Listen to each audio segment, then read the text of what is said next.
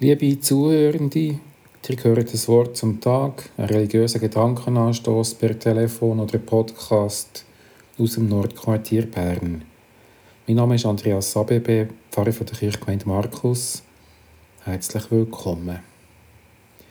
Zwölf Jünger und mehrere Jüngerinnen hat Jesus von Nazareth während seiner Wirkungszeit in Palästina in seinem engsten Gefolge gehabt und drumherum noch viel mehr Menschen, die sich in seiner Nähe aufgehalten und ihm nachgelaufen sind.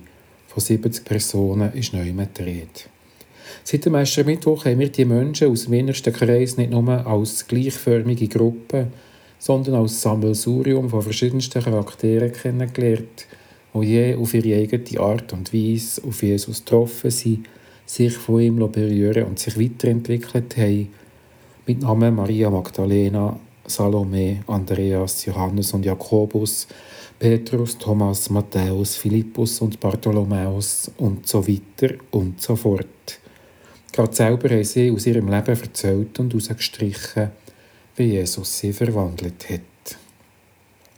Zusammen haben sie die brutale Situation vom Karfreitag müssen durchleben und sie teilweise völlig von der Rolle. Zusammen haben sie über die österliche Auferstehung staunen wenn sie zum Teil auch ziemlich begriffsstutzig waren. Zusammen haben sie den Abschied vom Verstandenen vom Auffahrtstag müssen verdauen.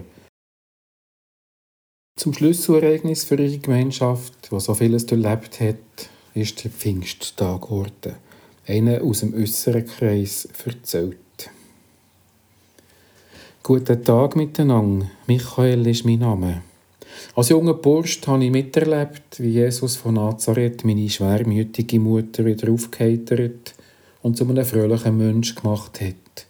Das hat mich derart fasziniert, dass ich seine Nähe gesucht habe und darum der ganzen Gruppe rund um ihn gefolgt bin. Das ist insofern nicht so spektakulär als dass ich im besten Alter und unabhängig war und das belastende Gefühl, meine Mutter müssen zu beschützen, können ablicken.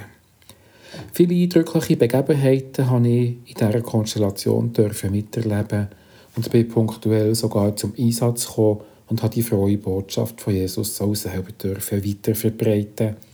Immer mit dem nötigen Respekt für einen engsten Kreis um mich herum, auch wenn sie mir den Weg ausgelacht und mich in ihre Mitte genommen haben. Karfreitag, Ostern und Auffahrt mit allen ihren Gefühlsbädern habe auch ich miterlebt und habe die schiere Unsicherheit gespürt, wo Jesus scheinbar für immer verschwunden ist. Wie nur soll alles weitergehen? Was nur soll mit uns passieren? Woher nur sollen wir gehen? Bricht jetzt gerade alles auseinander, wenn unser Mittelpunkt fehlt? Oder geht es nicht doch irgendwie weiter?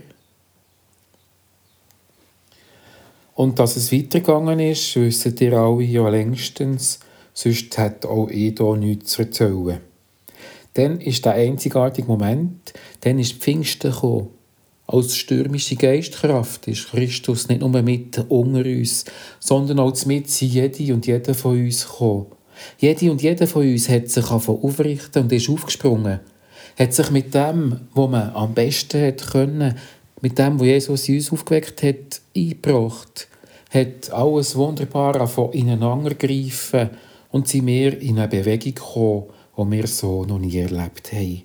Es war, wie wenn der Himmel offen gestanden und mit unter uns gekommen wäre. Das hat unendlich viele Menschen aus der ganzen damals bekannten Welt im Herz angerührt und dazu geführt, dass sich uns ganz viele angeschlossen haben.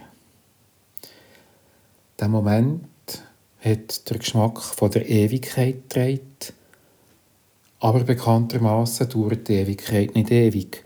Sie ist ein besonderer, rausgehobener Moment, wo ihm die Augen für wundersame Sachen auftut, verschwindet aber dann auch wieder. Weitergegangen sind wir dann je und je mit dem wundersamen Geschmack, den wir dürfen spüren und haben der Welt das geschenkt, was wir am besten haben können, das, was Jesus in uns aufgeweckt hat. So richtig Pfingsten. So wie dann ist es für mich nachher nie mehr geworden. Aber ich habe Pfingsten für immer in meinem Herzen getragen und bei allem, was ich gemacht habe, davon dürfen zehren. Das hat müssen länger und es hat gelangt und hat mich immer wieder auch mit den anderen ins Gespräch gebracht.